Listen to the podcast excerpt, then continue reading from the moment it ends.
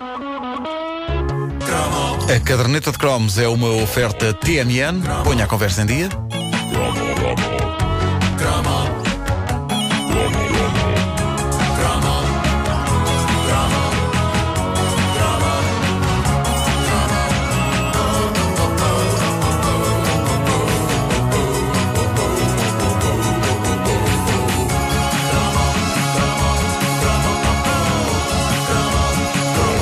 Impõe-se fazer aqui a sequela do cromo de ontem do Vim Limão, o famoso detergente com que eu comecei a ajudar os meus pais na lida da casa, incumbido que estava de lavar a banheira. Era essa a minha missão aos 10 anos e eu completava-a com gabarito, embora sonhando com o dia em que o Vim Limão se pudesse comer, dado o fortíssimo cheiro a gelado calipo que emanava daquele pó mágico. Vim Limão, ou, como diz a Wanda, bom, Eu, estou- eu estava aqui caladinha, caladinha. Nós podíamos recordar esse momento. Eu estava aqui. Mas já agora convém sublinhar que este vim não vem do verbo vir, é o nome estrangeiro do detergente e deveria até dizer-se vim. Ah, mas eu dizia, vim, irmão. porque. Ah, que sorte. Isto devia ter antes. Previously on caderneta de cromos. Eh, ora, eu, eu ontem disse que acreditava que o vinho limão estivesse extinto, mas não. É verdade que com o boom dos produtos de limpeza em gel e creme, produtos de limpeza, de limpeza claramente efeminados, em contraponto com o pó áspero que era de homem. Uh, mas com esse boom desses produtos de limpeza, o, o gelzinho, o cremezinho, ai, ai, ai, os detergentes em pó para a casa de banho sofreram um duro revés, mas a verdade, meus amigos, é que o vinho em pó ainda vive e houve vários ouvintes a demonstrá-lo com fotografias enviadas para o Facebook da caderneta de cromos. Sim, senhor, que nem o rótulo nem o nome são a mesma coisa, mas a embalagem continua branca e cilíndrica, como uma espécie de saleiro gigante. Agora, o nome é, que é incrível porque os, as fotos que enviaram não são exatamente de vinho limão, são da outra variedade, de vinho Clorex. Mas já havia naquela altura também, se não me engano. É outra fruta. Vinho Clorex é outra fruta. Ah, o limão vem do limoeiro, o Clorex do Clorexeiro. Ah, não, não cheira a nenhum produto que se possa comer. Ah, e isso é bom, que assim a pessoa não cai em tentações. Exato, exato. Uh, seja como for, as minhas observações sobre uh, esse detergente clássico das nossas vidas, que era o vinho limão, tiveram eco junto dos ouvintes da caderneta de cromos. Há uma ouvinte que assina no Facebook como Maria ou Paula. Ou são duas pessoas, ou trata-se de uma coisa tipo Dr. Jekyll e Mr. Hyde, não é? Nos dias ela, nos dias ela acorda Maria, nos outros acorda Paula. Maria é doce e simpática, Paula é cruel e perversa. Não faço ideia se é isto. Estou a especular. Mas esta ouvinte diz.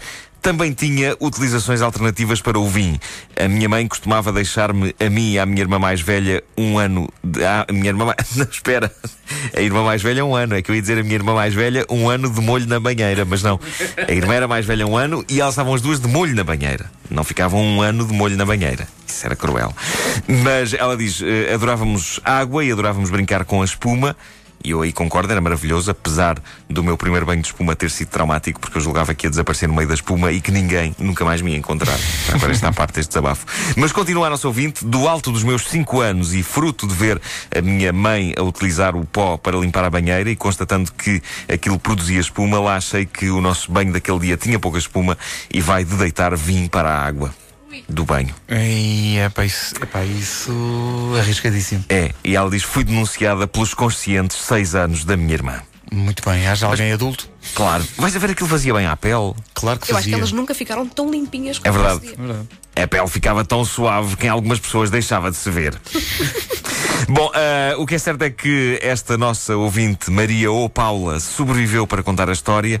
Pela fotografia no Facebook, parece-me que está intacta. Em resposta a esta história dela, diz um outro ouvinte, o Paulo Silva Curto, antes vim que arpique. E é verdade.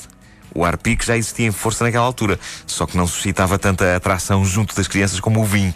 É que o arpique a gente sabia que era um produto para sanitas e isso roubava-lhe logo uma considerável quantidade de sex appeal. Uh, mais tarde, e no universo das sanitas, surgiria em Portugal o WC Pato. Ótimo produto, mas tendo em conta que é uma coisa para limpar retretes e com um alto poder corrosivo, não seria melhor ter afastado esse produto do reino animal? Porque as crianças adoram patos e é certinho que vão pegar na embalagem daquilo. Eu outro dia fui dar com o meu filho, que adora patos e que a gente leva a ver patos num jardim ao pé da nossa casa, a tentar dar pão a uma embalagem de WC Pato na casa de banho. Eu acho que as empresas deviam tentar refriar os ânimos e não, e não chamar nomes queridos a produtos potencialmente letais. Era o mesmo que chamar, sei lá, barriguitas a uma metralhadora. Cuidado com isso.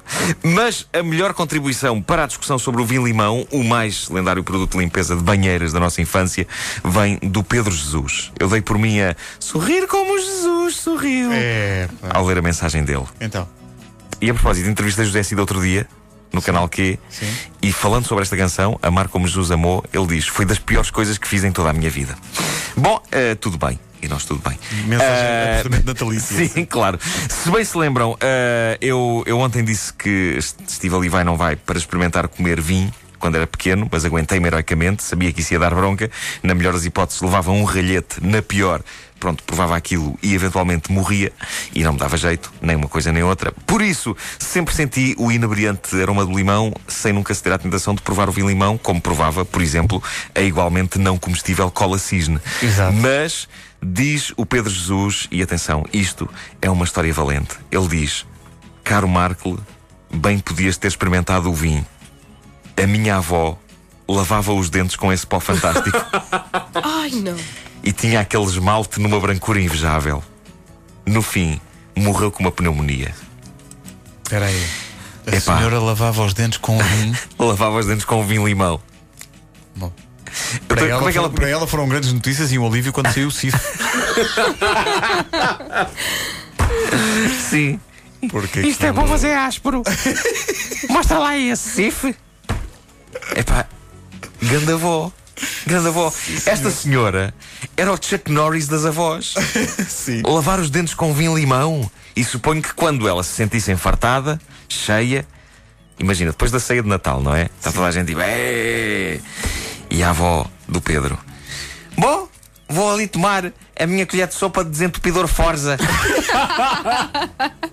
Valente senhora, valente senhora. Acho que ela é uma lição para todos nós. Ou então não, não façam isto, hein?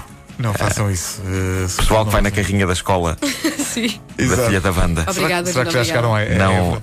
não lavem os dentes com vinho, limão, Não, ok? não façam isso. Hum. Ou então. Não. Não, não façam. não, não façam, não façam. Não façam, Não façam. não façam que é aborrecido. Pode ser chato.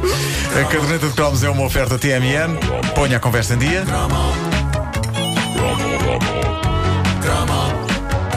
Rock.